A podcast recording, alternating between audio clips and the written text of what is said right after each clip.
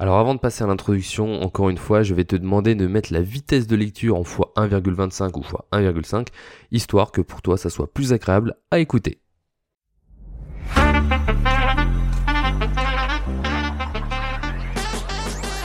Hey, salut à toi, j'espère que tu vas bien. Bienvenue sur ce nouveau podcast où je vais te parler de comment booster ta performance en bourse. Donc, dans mon dernier podcast, je t'ai parlé des bases pour investir en bourse, notamment des leviers de mise en conscience, comprendre que euh, lorsque tu n'investis pas en bourse, tu perds beaucoup d'argent. Donc euh, 100 000 euros aujourd'hui avec une inflation à 2% par an, dans 35 ans, ne valeront plus que 50 000 euros. Alors que si tu fais euh, l'effet inverse, lorsque tu investis par exemple, euh, avec des ETF classiques à 10% par an tous les ans, tu peux obtenir de meilleurs résultats, en tout cas de très gros résultats, grâce aux intérêts composés. Et donc, l'idée aujourd'hui, c'est que on aille chercher les quelques pourcents qui vont te permettre d'avoir des, euh, bah, des gros résultats grâce aux intérêts composés. La semaine dernière, enfin en tout cas le dernier podcast, pardon, euh, je t'ai parlé des frais. Par exemple, lorsque tu as 2% de frais, ce qui est à peu près la moyenne des frais qu'appliquent les fonds d'investissement, et que tu investis 10 000 euros à 10% par an, moins les 2% de frais, tu finis à 217 000 euros. Ce qui est quand même assez correct. Mais par contre, si tu aurais enlevé ces frais-là avec par exemple des frais à 0,5%, ce qui est à peu près la moyenne des frais que tu vas avoir sur des gros ETF qui euh, prennent beaucoup de frais, après tu peux avoir des ETF qui prennent beaucoup moins, 0,2%, eh bien tu finis avec 377 000 euros, donc 160 000 euros de plus, seulement avec une performance de 1,5% de frais en moins. Donc voilà. Donc imagine-toi que euh, tu ailles chercher également de l'autre côté des performances pas de 10% par an, mais de 12, de 13, de 14, de 15%, et eh ben les intérêts composés seront bah, démultipliés. Et donc après, je t'invite à aller faire tes calculs par toi-même sur euh, une calculatrice d'intérêts composés que tu peux trouver sur internet assez facilement entre un rendement à 10% par an et un rendement à 15% par an. Ok, donc je suis allé faire le calcul pour vous parce qu'il me semblait intéressant de donner des chiffres. Donc euh, j'ai pris l'exemple en mettant 5 euros par jour, donc 150 euros tous les mois, avec un rendement de 10% par an sur 40 ans. Euh, ce qui est à peu près le, nombre d'années qu'on travaille environ, même s'il tente à augmenter. Donc euh, avec 10% par an, on arrive à 832 000 euros avec les intérêts composés, donc c'est plutôt pas mal, 5 euros par jour. C'est on va dire un bon Starbucks ou un bon, un bon gros café euh, d'économiser, et avec ça on peut avoir de très bons résultats. Donc ça c'est avec 10%, et avec 15% on se retrouve avec 3 millions 4. Donc encore une fois, les intérêts composés qui ont euh, fait leur, euh, fait leur preuve, 5% euh, de plus par année, c'est vraiment énorme, mais on, voit bien que le résultat à la fin, il est démultiplié, et on se retrouve avec 3,4 millions d'euros, donc plutôt pas mal. Et donc l'idée du podcast d'aujourd'hui, c'est que je te donne moi mes stratégies, ma vision de comment est-ce que je fais pour avoir un rendement le plus haut possible tout en me sécurisant au, mieux. Parce que c'est assez facile de dire ouais moi je fais 40%, euh, j'ai fait 40% l'année dernière. Euh, bah oui, mais en fait, t'as tout investi en crypto-monnaie, t'as eu de la chance, c'était au bon moment. Alors bon, l'année dernière, c'était pas vraiment le bon moment pour la crypto, c'est un peu le mauvais exemple. Mais voilà, euh, en réalité, la sécurité d'investir 100% dans, par exemple dans le Bitcoin, c'est ultra dangereux. Enfin, dangereux, en tout cas pour ma part, c'est pas ma vision que j'ai d'un investissement sécuritaire. Euh, pour moi, il faut bien plus se diversifier. Donc, euh, avant que je te donne des conseils et de comment est-ce que je fonctionne, et avant euh, d'aller chercher de la, performance, il faut avant tout que tu te crées une stratégie et une méthode qui va durer sur le long terme. Et c'est souvent ce qui manque aux gens, c'est qu'ils vont chercher les nouvelles opportunités, les nouvelles crypto-monnaies notamment, les NFT, des ETF un petit peu bizarres. Et en fait, euh, ça ne fonctionne pas parce que ils n'ont pas une stratégie, ils ne ont pas écrit en amont un scénario euh, qui va, qui vont lui permettre, enfin qui vont permettre à la personne bah, de se sécuriser. Imaginons que voilà la bourse elle fait moins 30% en 3 mois, donc moins 30% sur son portefeuille. Imagine tu as 100 000 euros sur ton portefeuille, tu finis à 70 000 euros, ça fait un petit, ça fait tout drôle. Donc si t'as pas anticipé ces scénarios là, ça va être très compliqué de tenir en bourse. Même si euh, tu as des rendements qui sont très bons, en fait, il faut assez, il faut être câblé, il faut être, faut se dire qu'il faut se sécuriser. euh, mentalement. Et donc pour tenir sur le long terme, c'est avoir une très bonne stratégie. Donc avant que euh, t'appliques, bah voilà, les, enfin, en tout cas que tu t'intéresses à ce que moi je vais te dire juste après, eh bien si t'as pas de stratégie, si t'as pas une méthode euh, de fonctionnement qui euh, te permet d'être tout simplement serein dans tes investissements, c'est euh, bah, que tu n'as pas la bonne méthode et qu'il faut que tu te la crées. Alors soit tu te fais accompagner, soit tu lis des livres. Enfin bref, l'idée c'est que tu aies une, stratégie, que tu saches où tu vas, parce que si tu connais pas ta destination, bah, peu importe les chemins que tu vas que, que tu vas prendre, ça ne va pas fonctionner. Donc voilà un petit peu pour le pour le disclaimer. Premier conseil du coup pour booster sa performance en bourse, euh, eh bien ça va être d'utiliser les ETF. Donc je vais refaire une petite définition rapide de ce qu'est un ETF. Pour ceux qui ne connaissent pas, un ETF, c'est euh, en réalité un panier d'actions que tu vas acheter en un seul clic. Et ce panier d'actions, souvent, va représenter un indice boursier. Et donc, un indice boursier, je peux prendre l'exemple du 440 qu'on connaît assez bien en France, c'est les 40 plus grandes entreprises françaises. Et donc, il y a des ETF, par exemple ETF 440, après, il y a différents émetteurs d'ETF, bref, ça, ça c'est pas le, plus intéressant. Tu peux acheter, voilà, un ETF 440, et euh, ça va te permettre en un seul clic d'acheter les 40 plus grandes entreprises du monde. Avec en plus de ça, euh, le côté répartition, c'est-à-dire que par exemple si LVMH fait 12% euh, de capitalisation du CAC 40, donc en d'autres termes, si le CAC 40 vaut 100 euros et que le LVMH euh, représente 12% du CAC 40, tu vas acheter 12 euros d'actions de LVMH. Et donc, et ainsi de suite pour les 39 autres entreprises. Et c'est extrêmement puissant parce que en termes de gestion, c'est ultra passif et c'est la grosse puissance des ETF. Donc, avant de dire, de te jeter sur le TF 440, euh, pour moi en tout cas le TF 440 n'est pas le meilleur ETF tout simplement parce que euh, bah, tu es pas assez diversifié. Euh, la France représente environ 2% de la capitalisation mondiale, donc tu passes à côté des 98% restants. Et, et, ça serait très dommage parce qu'en plus de ça, le 440 n'a pas une performance supérieure à un MSCI World, un ETF monde. Euh, qui lui est bien plus diversifié, bah, tu t'en doutes, euh, de, de, par son nom. Donc au lieu d'investir uniquement en France et dans des secteurs qui sont moins bien diversifiés, euh, parce qu'en France il y a pas mal de luxe, un petit peu d'énergie, eh ben il va falloir se diversifier au maximum. Et ça va être la première stratégie, ça va être d'avoir un portefeuille robuste, donc qui va durer dans le temps, donc il va te permettre déjà d'être serein dans ta tête. Et après, ça va, ça va être d'avoir des portefeuilles satellites et je vais te parler des portefeuilles satellites à la fin du podcast. Mais avant toute chose, avoir un portefeuille robuste, qu'est-ce que c'est? C'est avoir des ETF qui sont le plus diversifiés possible. Donc je t'ai parlé du MSCI World qui représente 75% de la capitalisation mondiale, ce qui reste euh, très élevé, 75% ça reste pas mal, avec un rendement en moyenne entre 10 et 12% par an en fonction de euh, quand est-ce qu'on regarde les historiques, mais c'est à peu près ça, entre 10 et 12% par an, ce qui te permet, grâce aux intérêts composés, à la fin, en fonction de ce combien tu mets et en fonction de euh, pendant combien de temps tu vas mettre cet argent-là dans les intérêts composés, te donner d'énormes résultats. Souvent, tu vas dépasser le million lorsque tu investis un peu plus de 30 ans, environ 200 euros, 200 euros tous les ans plus de 30, plus de 35 ans, pardon. Donc, euh, la première chose à faire, ça va être d'utiliser un ETF le plus diversifié possible. Il y a un autre ETF qui s'appelle le MSCI All Country World, qui lui va représenter 99% de la capitalisation mondiale. Donc lui, il est extrêmement intéressant parce que là, tu es ultra diversifié en un seul clic. Et donc, euh, vraiment, vraiment top. Néanmoins, l'inconvénient de celui-ci, c'est qu'il n'est pas éligible au PEA. Alors, le PEA, plan épargne action, et c'est une enveloppe d'investissement qui te permet de défiscaliser. Enfin, en réalité, c'est une enveloppe fiscale qui, après 6 ans, euh, tu vas payer moins d'impôts que sur un compte titre ordinaire. Et malheureusement, le MSCI All Country World n'est pas éligible au PEA. C'est pour ça que le MSCI World, le MSCI, le, le TEF Monde, est un peu plus intéressant bah, de par le fait de sa fiscalité, euh, malgré qu'il n'est moins diversifié. Néanmoins, il y a d'autres alternatives à un ETF monde. Ça va être euh, d'aller chercher un peu plus que 75% de la capitalisation mondiale.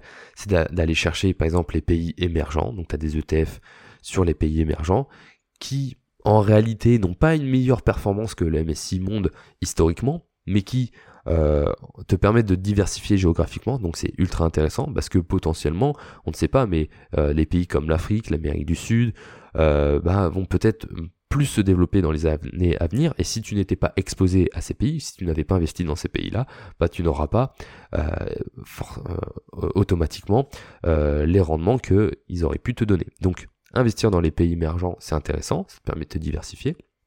Encore une fois, l'idée c'est pas de tout mettre dedans, hein, c'est d'avoir une bonne répartition qui va, qui va bien représenter le, le, marché mondial. Tu vas investir, tu peux également investir euh, dans le S&P 500, euh, marché américain classiquement, euh, aller investir dans un ETF Europe, pour avoir bah voilà, les, pays européens. Et également aller investir dans les petites capitalisations qui ne sont souvent pas représentées dans par exemple un ETF monde qui lui va investir dans les 1500 plus grandes entreprises du monde.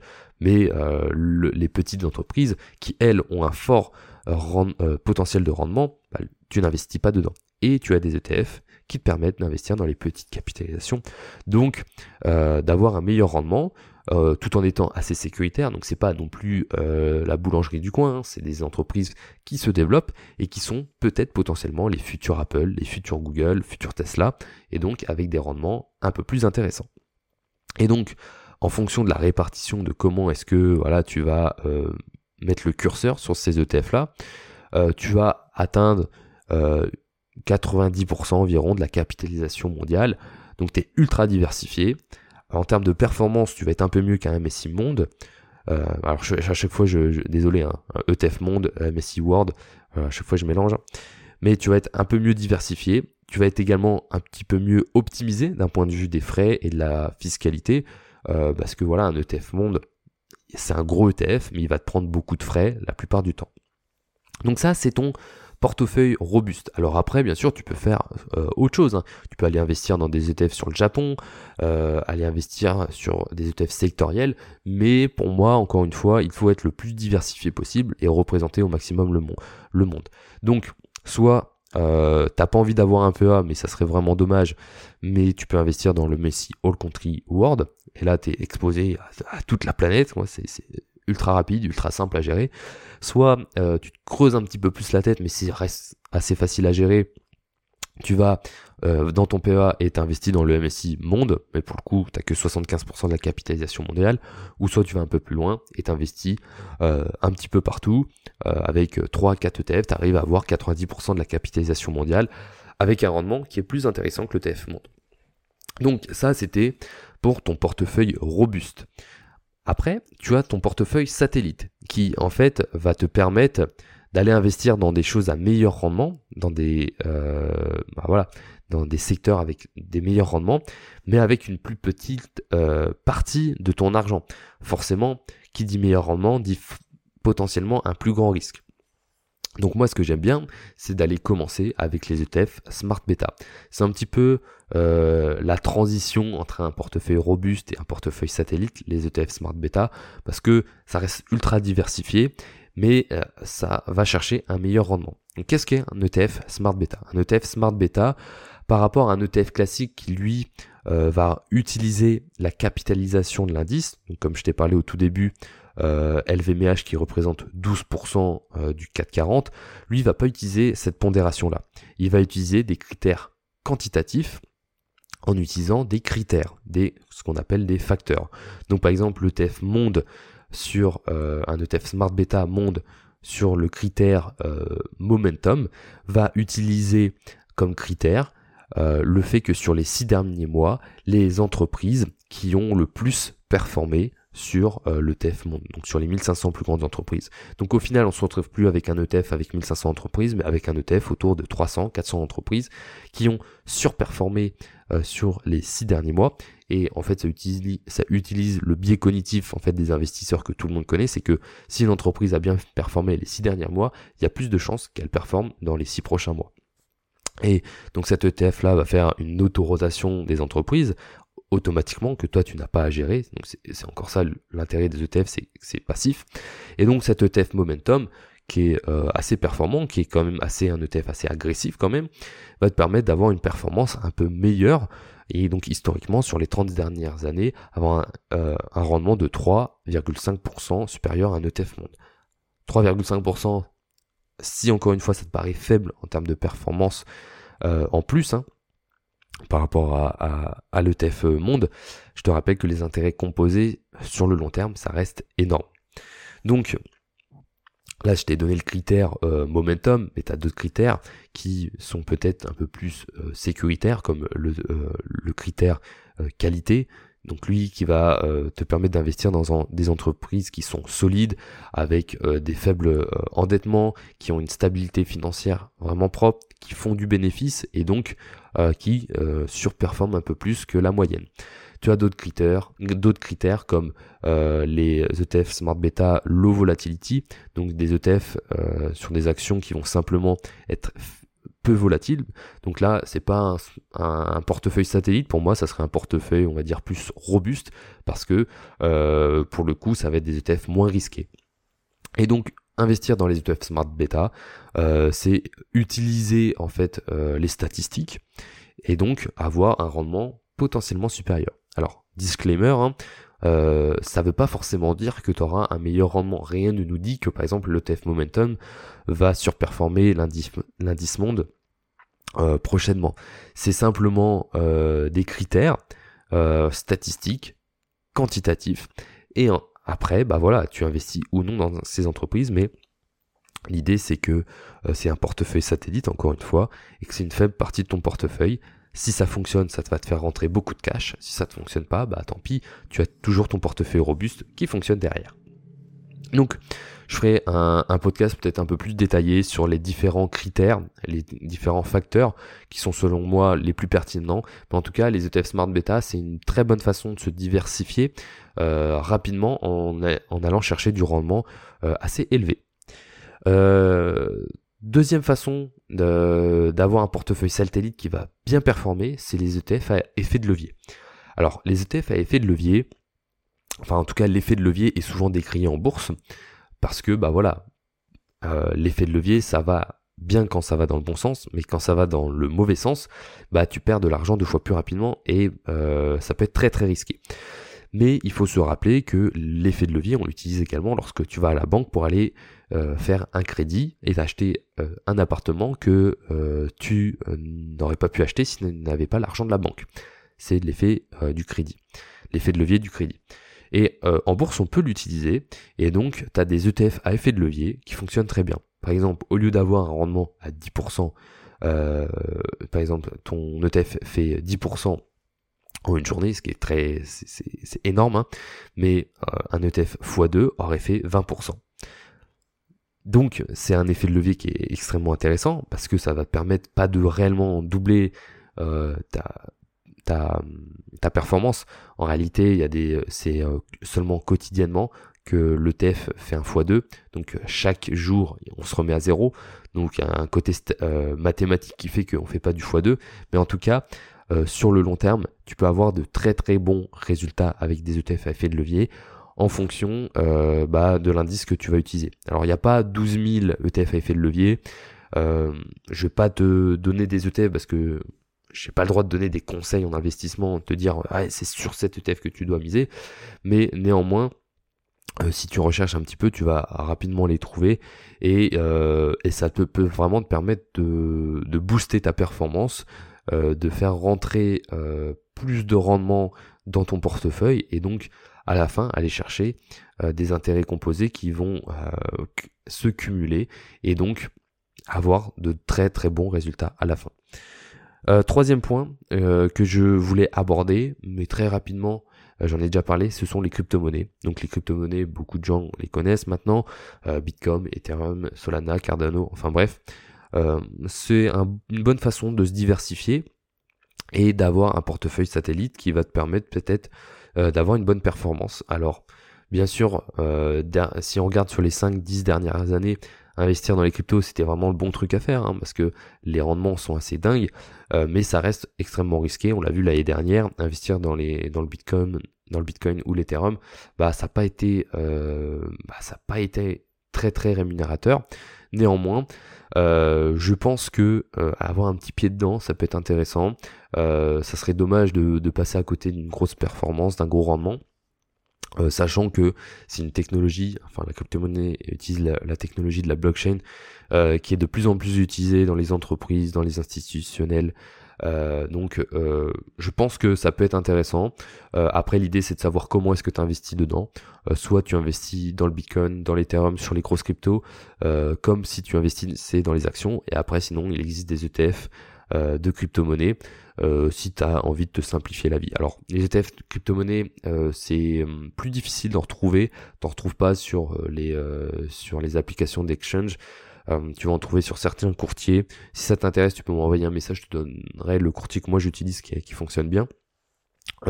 et ça te permet de diversifier au sein même des crypto-monnaies et de ne pas être uniquement que sur les grosses cryptos, même si selon moi, lorsque tu es sur le Bitcoin et l'Ethereum, euh, ça reste voilà les, deux euh, crypto-monnaies qui sont le plus utilisées et euh, les plus solides. Après, si tu veux chercher encore plus de performance, tu peux aller chercher les, plus petites cryptos qui, elles, bah, qui sont plus petites, mais qui ont peut-être un, potentiel de rendement plus intéressant. Donc voilà, je te fais un petit résumé de comment booster sa performance en bourse. Donc première, première chose, c'est de ne pas subir trop de frais. Donc bien choisir son courtier, euh, ça va être euh, très très important. Euh, gérer soi-même ses ETF, son argent, ne pas aller dans des fonds d'investissement qui vont prendre des pourcents, des, des, frais qui sont énormes et qui à la fin vont te faire perdre beaucoup beaucoup d'argent. deuxième chose à faire après ça, ça va être d'avoir sa stratégie et sa méthode la plus claire possible, savoir où est-ce qu'on va, savoir qu'est-ce qu'on fait en fonction des scénarios qui arrivent. Et après, eh bien, on va chercher avoir un portefeuille robuste qui sur le long terme, euh, bah tu es sûr qu'il va faire de la performance. Donc pour ça, euh, essayer de répliquer un ETF monde, euh, le perfectionner, ça va te permettre d'avoir entre 10 et 12%, voire un peu plus de rendement par an en moyenne. Hein. Et après, ça va être d'aller chercher des portefeuilles satellites avec les ETF Smart Beta ou des ETF à effet de levier ou des crypto-monnaies. Bien sûr, la liste n'est pas exhaustive, tu peux aller chercher d'autres choses, mais déjà, si tu commences à faire tout ça, tu vas être déjà bien calé. Si ta stratégie et ta méthode est bien euh, huilée et bien clarifiée pour toi, tu auras de très bons résultats. Ça te prendra entre 5 et 10 minutes maximum, vraiment maximum, euh, chaque mois. Et, euh, et, tu sais que ton avenir euh, financier est sécurisé, que soit tu te crées une retraite anticipée ou une très bonne retraite grâce aux intérêts composés, ou soit simplement tu sais que bah voilà au moins ton argent que tu aurais mis sur euh, un livret classique ou sur ton compte espèce euh, qui en fait aurait fondu un petit peu à cause de l'inflation, et eh ben tu sais que euh, l'argent au moins gagne de la valeur ou au moins garde la valeur que tu avais lorsque tu as gagné cet argent-là. Donc c'est ça qui est intéressant avec la bourse. Moi ce que je te propose c'est qu'au prochain podcast je, te pro je te présente la meilleure stratégie pour euh, durer en bourse et euh, pour en fait avoir de bons résultats. Là, je t'ai donné euh, des méthodes en fait pour bah, avoir un portefeuille robuste, des portefeuilles satellites. Mais là, l'idée, c'est que vraiment que je te donne la méthode, ma vision de comment est-ce qu'on tient sur le long terme, ce qui est vraiment un des premiers leviers hein, pour avoir de la performance, c'est bah, rester investi sur le long terme pour utiliser les intérêts composés. Je te souhaite une excellente semaine et on se dit au prochain podcast. Salut